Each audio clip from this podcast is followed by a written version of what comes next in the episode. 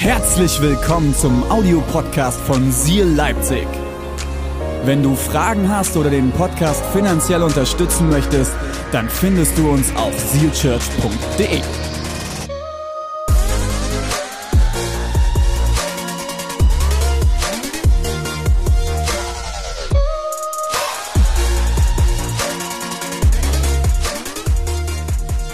Gut, jetzt kommt erst die Predigt.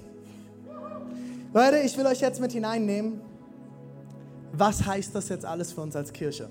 Und ich werde euch heute mit reinnehmen, wie werden wir ab sofort heißen? Wie werden wir aussehen? Und was wird das Herz unserer Kirche sein? Seid ihr ready dafür? Seid ihr nervös? Seid ihr aufgeregt? Was wird kommen? Ich auch. Ich auch. Josua, vielen Dank für die heiligen Töne. Den Rest schaffe ich allein. Dankeschön. Jetzt hör auf. Hast du ausklingen lassen. Nee, war super, war super. Ich fühle mich total getragen und unterstützt von dir. Vielen Dank.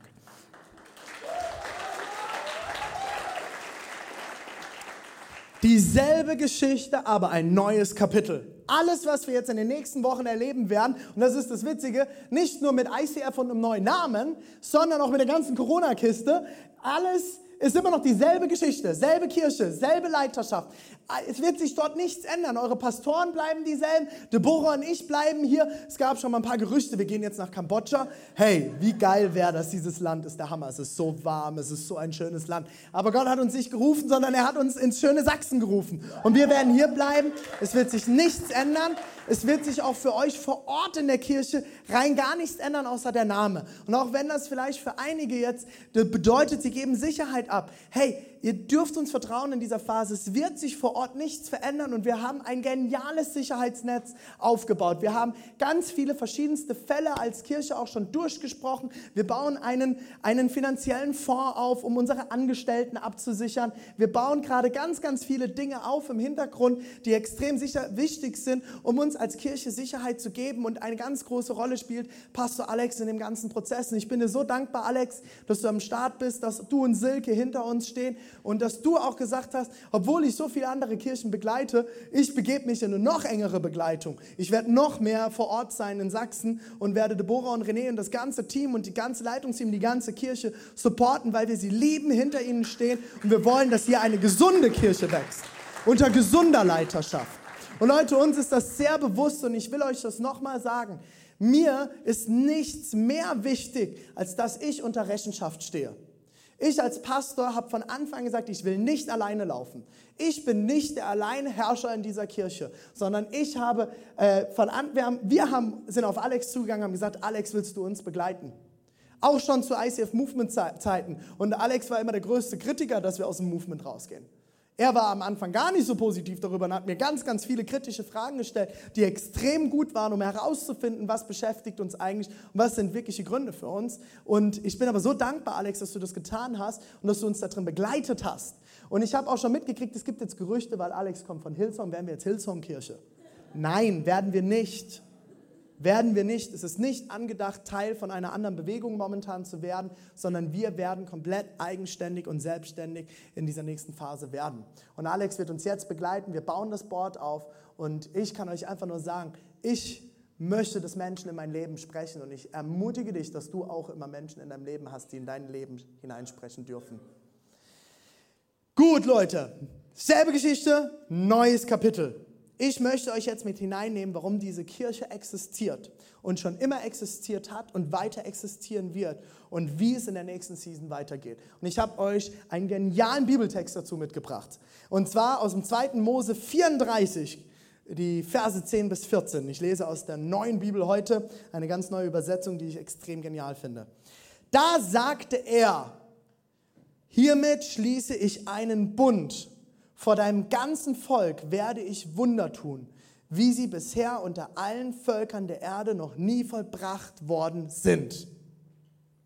Ich schließe, sagt Gott, einen Bund. Nächste Seite.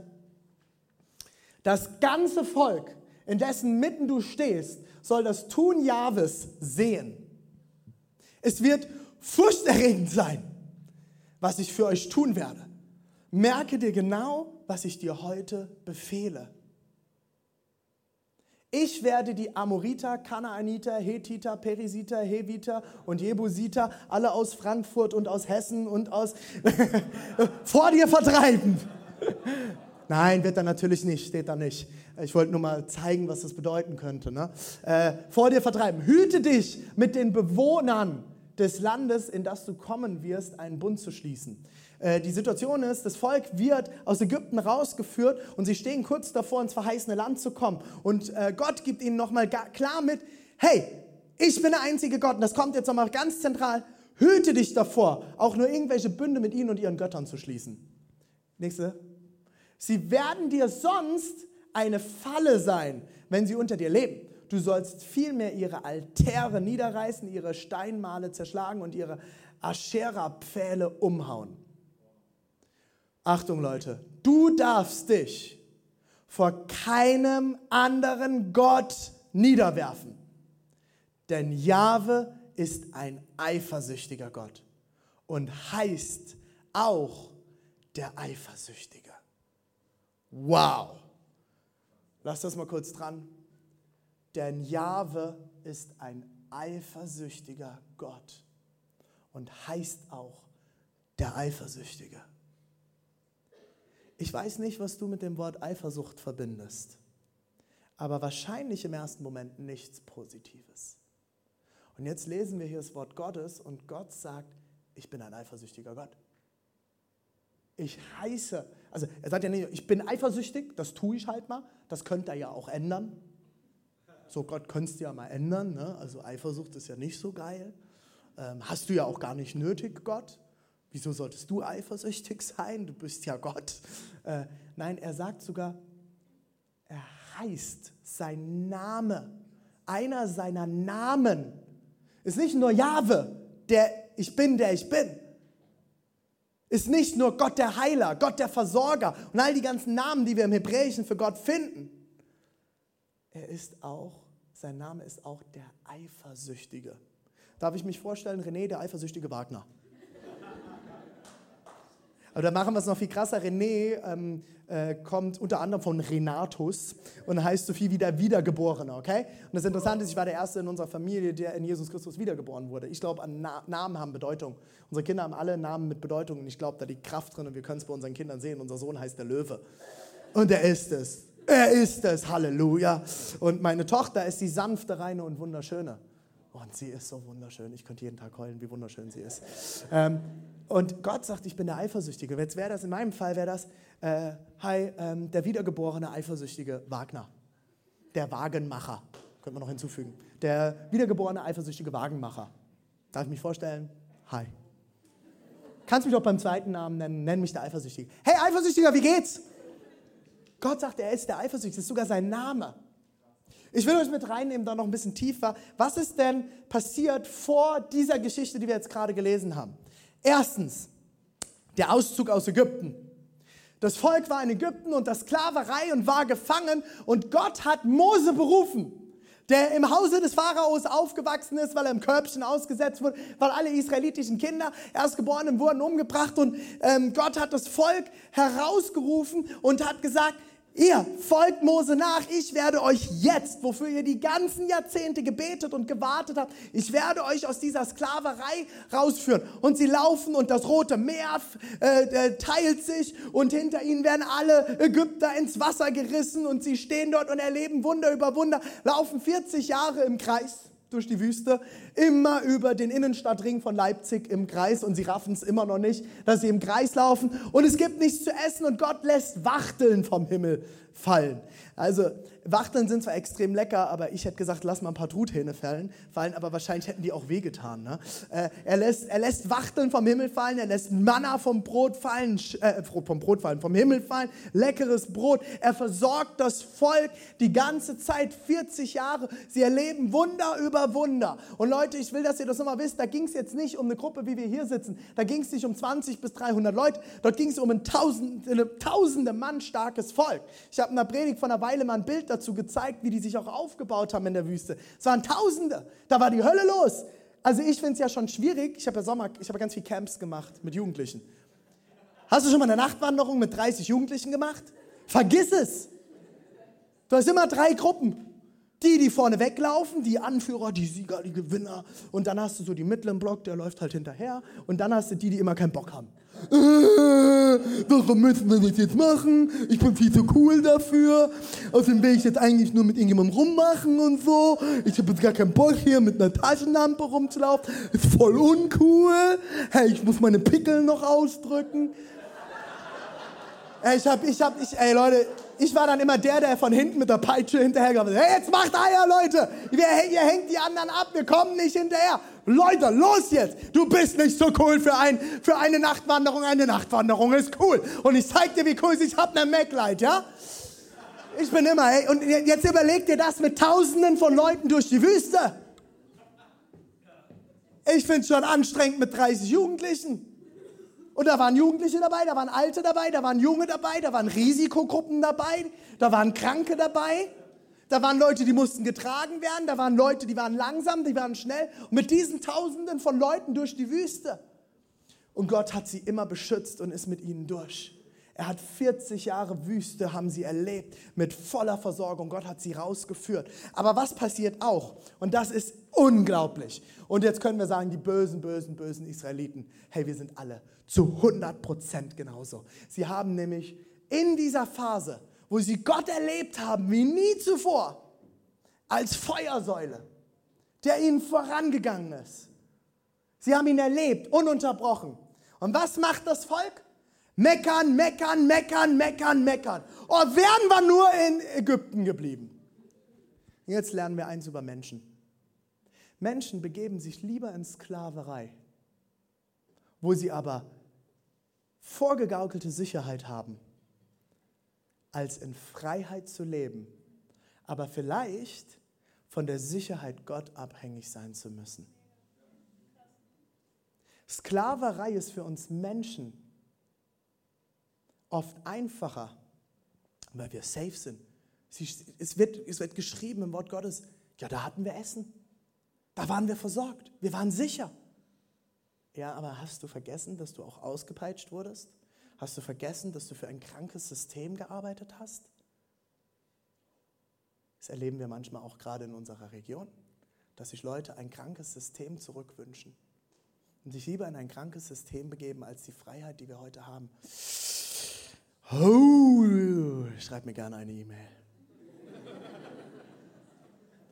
Ein System, in dem wir als Christen keine Freiheit hatten, ein System, in dem das Volk Israel keine Freiheit hatte.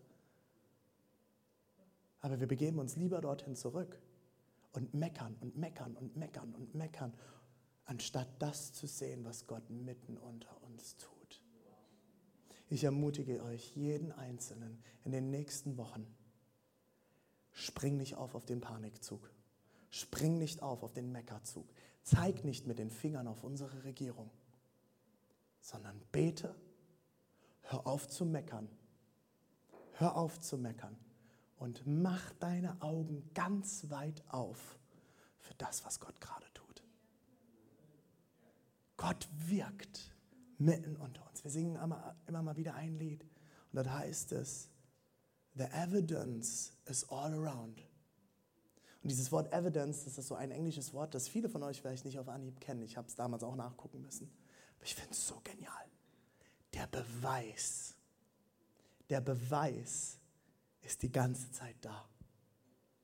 Der Beweis, dass Gott da ist, dass er dich liebt, dich versorgt und immer da sein wird, ist kontinuierlich um dich herum. Mach die Augen auf. Schau hin. Schau hin. Und das Zweite, was passiert ist, was danach passiert ist, sie bauen, eine, äh, bauen äh, Bau eines eigenes, eigenen Gottes in Form eines goldenen Kalbs. Mose wird auf den Berg gerufen von Gott und unterhält sich mit Gott. Und das Volk ist so ungeduldig, dass sie unten am, äh, am äh, Fuße des Bergs, wirfst du das mal noch an, äh, unten am Fuße des Bergs sitzen sie, schmelzen alle Goldschmuck ein. Alles, was sie haben. Und bauen sich ein goldenes Kalb und sagen, das ist jetzt unser Gott. Wir beten jetzt diesen Gott an. Warte, hat, äh, raffst du es nicht? Habt äh, ihr, ja, äh, ihr war doch Teil von äh, Spaltung des Roten Meers. Ihr habt erlebt, wie Essen vom Himmel gefallen ist. Ihr habt das alles erlebt und jetzt, really? Baut ihr euch ein Kalb?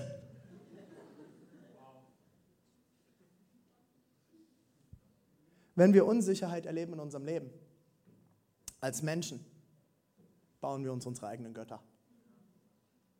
Organisationen. Kirche kann zum Gott werden. Kirche hat dich noch nie gerettet. Pastoren haben dich noch nie gerettet.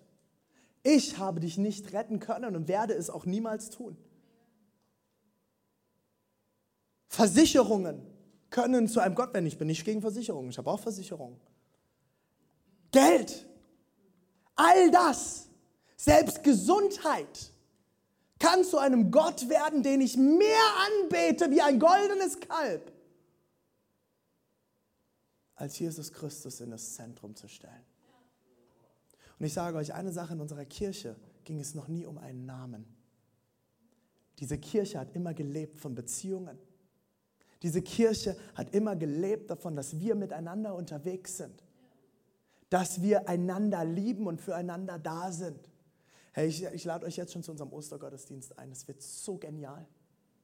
Und ich lade euch ein, wir werden in die nächste Groups-Kampagne demnächst steigen. Und ich fand das total cool, Olaf. Es tut mir leid, ich weiß, ihr wird das unangenehm sein. Ich habe die Woche ein Video vom Olaf gesehen für unsere Groups-Kampagne.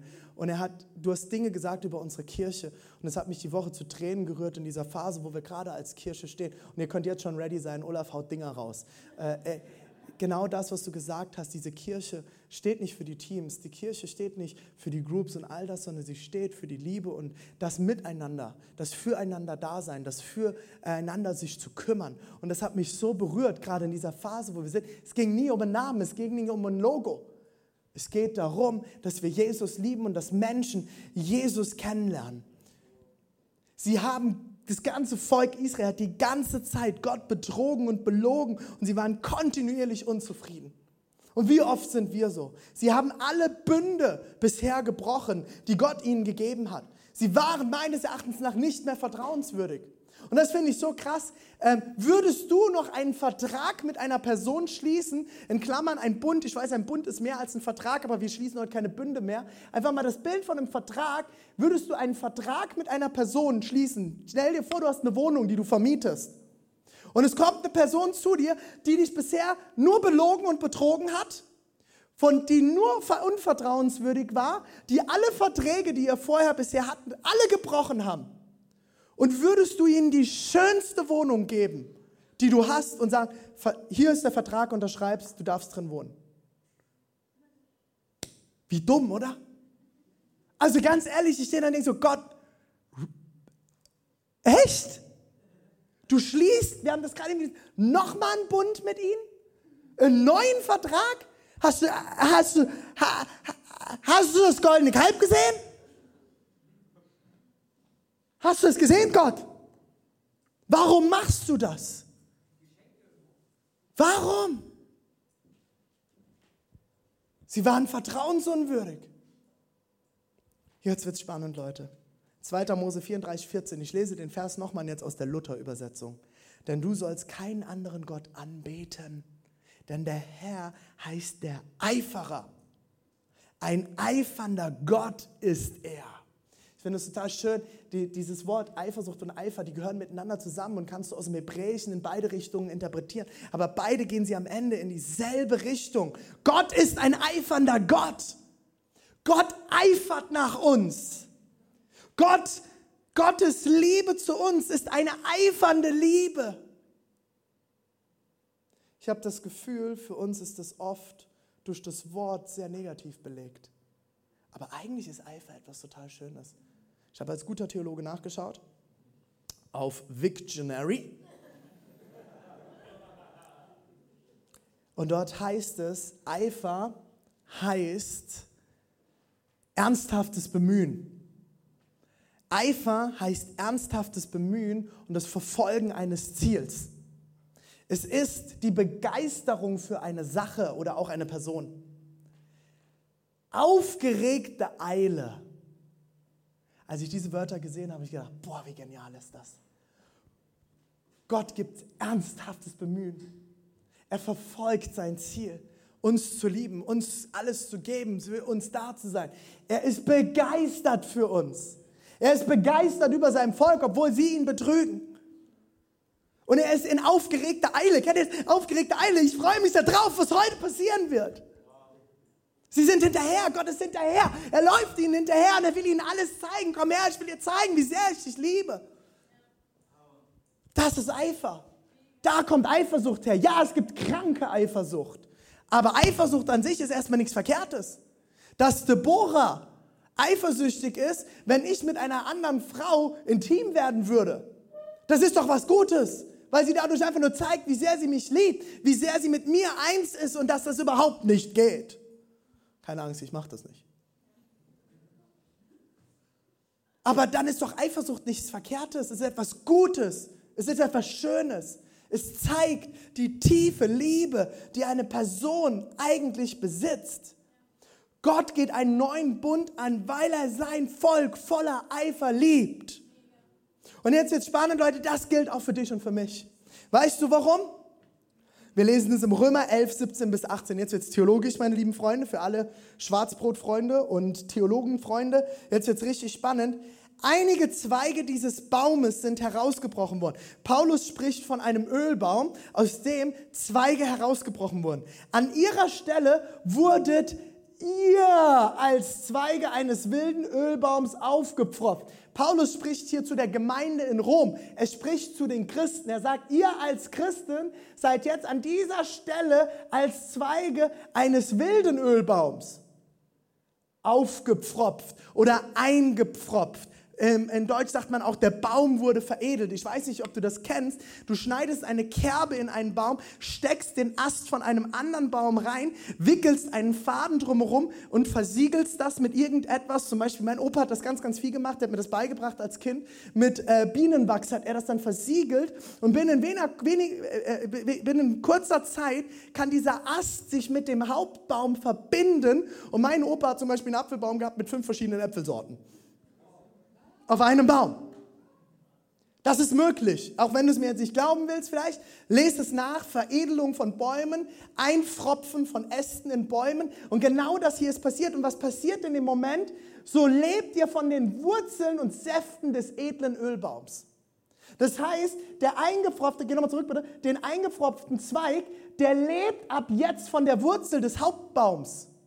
Der Hauptbaum ist der edle Ölbaum. Und man, man hat den wilden Zweig genommen und eingepfropft. Er hat sich mit dem Hauptbaum verbunden und ist jetzt Teil vom Hauptbaum. Er wird immer der wilde Ölzweig bleiben, aber er ist Teil jetzt von dem Baum und lebt von den Wurzeln und ist ein Leib mit dem neuen Ölbaum.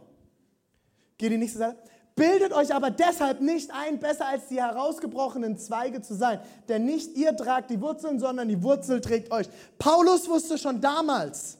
Und jetzt wird spannend. Was ist denn der Ölbaum, der edle Ölbaum?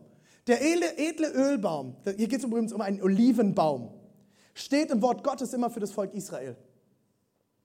Und der wilde Ölbaum steht im Wort Gottes immer für die Heidenchristen, die unbeschnittenen Christen, die, die vorher nicht Juden waren.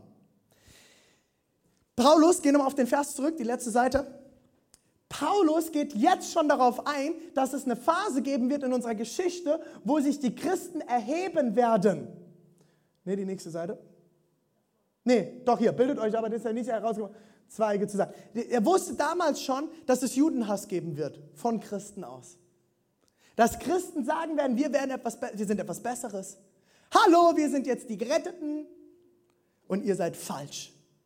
Bildet euch nichts darauf ein, weil wir lebt von der Wurzel. Ihr seid getragen von der Wurzel. Ihr könnt nur durch das Volk Israel eins sein. Wenn Christus von der Braut Gottes spricht, von der Kirche, spricht er nicht nur von der christlichen Kirche, sondern er spricht von dem gesamten Ölbaum. Er spricht davon, dass wir mit dem Volk Israel gemeinsam der Ölbaum sind, der irgendwann vor Christus stehen wird und die Braut sein wird, die verheiratet wird mit Gott.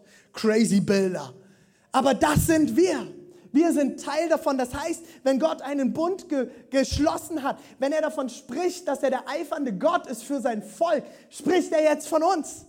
Wir sind Teil jetzt davon. Du bist Teil davon, dass Gottes eifernde Liebe für dich gilt und für mich gilt und für jeden, der zu Hause zuschaut und in Dresden sitzt. Gottes eifernde Liebe gilt für sein gesamtes Volk und das sind wir alle. Gottes eifernde Liebe.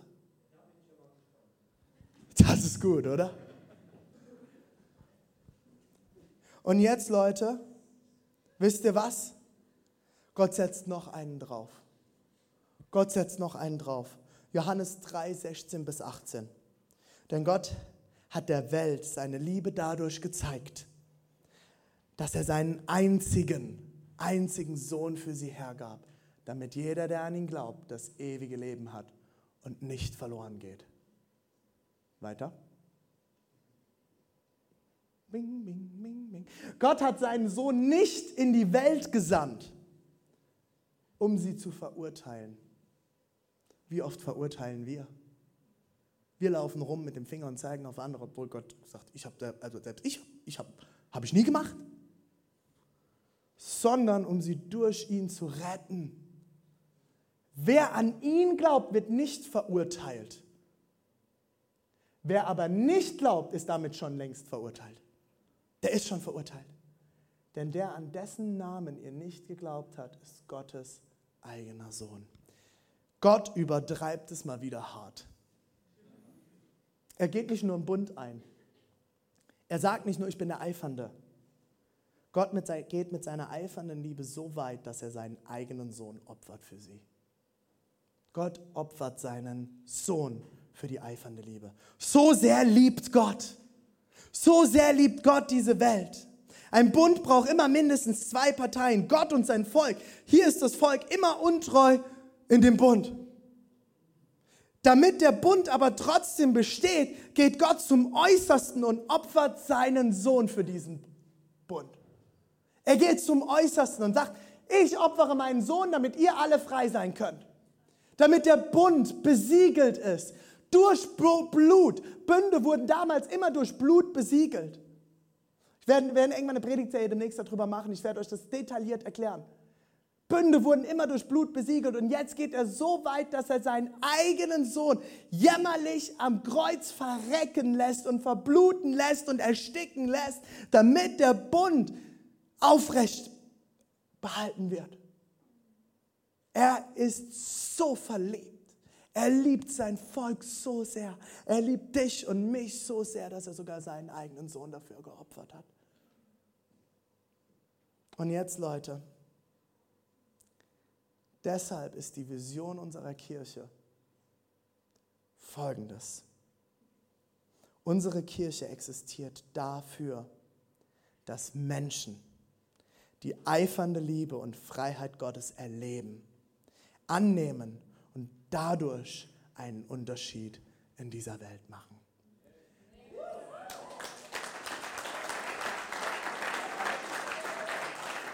Das das hier ist die Vision, unter der wir in der nächsten Zeit laufen werden. Das ist die Vision unserer Kirche. Wir existieren nicht für irgendwas. Wir existieren nicht für Namen. Wir existieren nicht für Gottesdienste, für alles andere. Wir existieren dafür, dass Menschen die eifernde Liebe, die eifernde Liebe ist das Zentrum von allem, ist die Wurzel von allem. Und dadurch kommt Freiheit, die Freiheit Gottes erleben. Wir möchten, dass Menschen diese Gottes, diese eifernde Liebe Gottes erleben und dass sie sie annehmen. Und dadurch können wir erst einen Unterschied in unserer Welt machen. Nur wenn wir die eifernde Liebe in unser Leben integrieren, annehmen, sie erleben, können wir einen wahren Unterschied in dieser Welt machen, die so von Panik und von Angst getrieben ist. Ich habe die Woche Videos gesehen, wie sich Leute um Klopapier kloppen. Also man kann jetzt sagen, wie bescheuert muss man sein, aber das ist gar nicht das Thema. Wie viel Angst muss man denn haben? Wie getrieben von Angst muss man sein, um sich um Klopapier zu kloppen. Und das passiert überall auf der Welt gerade. Ich habe Videos aus Australien gesehen, ich habe Videos aus Deutschland gesehen, aus dem DM. Nennung einer Marke. Wir werden erst einen Unterschied machen, wenn Menschen die wahre, eifernde Liebe erlebt haben und dadurch Freiheit in ihr Leben kommt. Die eifernde Liebe ist das, die Wurzel und der Kern von allem. Und jetzt werde ich euch unseren neuen Namen nennen. Weil, weil wir die eifernde Liebe in unserer Region, in unserem Land repräsentieren wollen, heißen wir ab heute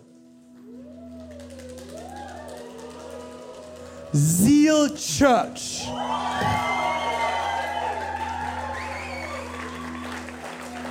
Seal Church, Seal Leipzig. Wo ist das Logo? Seal Leipzig, Seal Dresden, Seal Startup Halle. Und auch, und dafür haben wir noch kein Logo, weil sie noch nicht gegründet sind, der Start noch nicht gefallen ist, aber auch Seal Erzgebirgs Community. Warum Seal? Warum Seal Church? Seal ist auf Englisch Eifer. Es ist das englische Wort für Eifer. Wir haben uns überlegt, ja, wir machen alles jetzt auf Deutsch, aber Eiferkirche klingt komisch.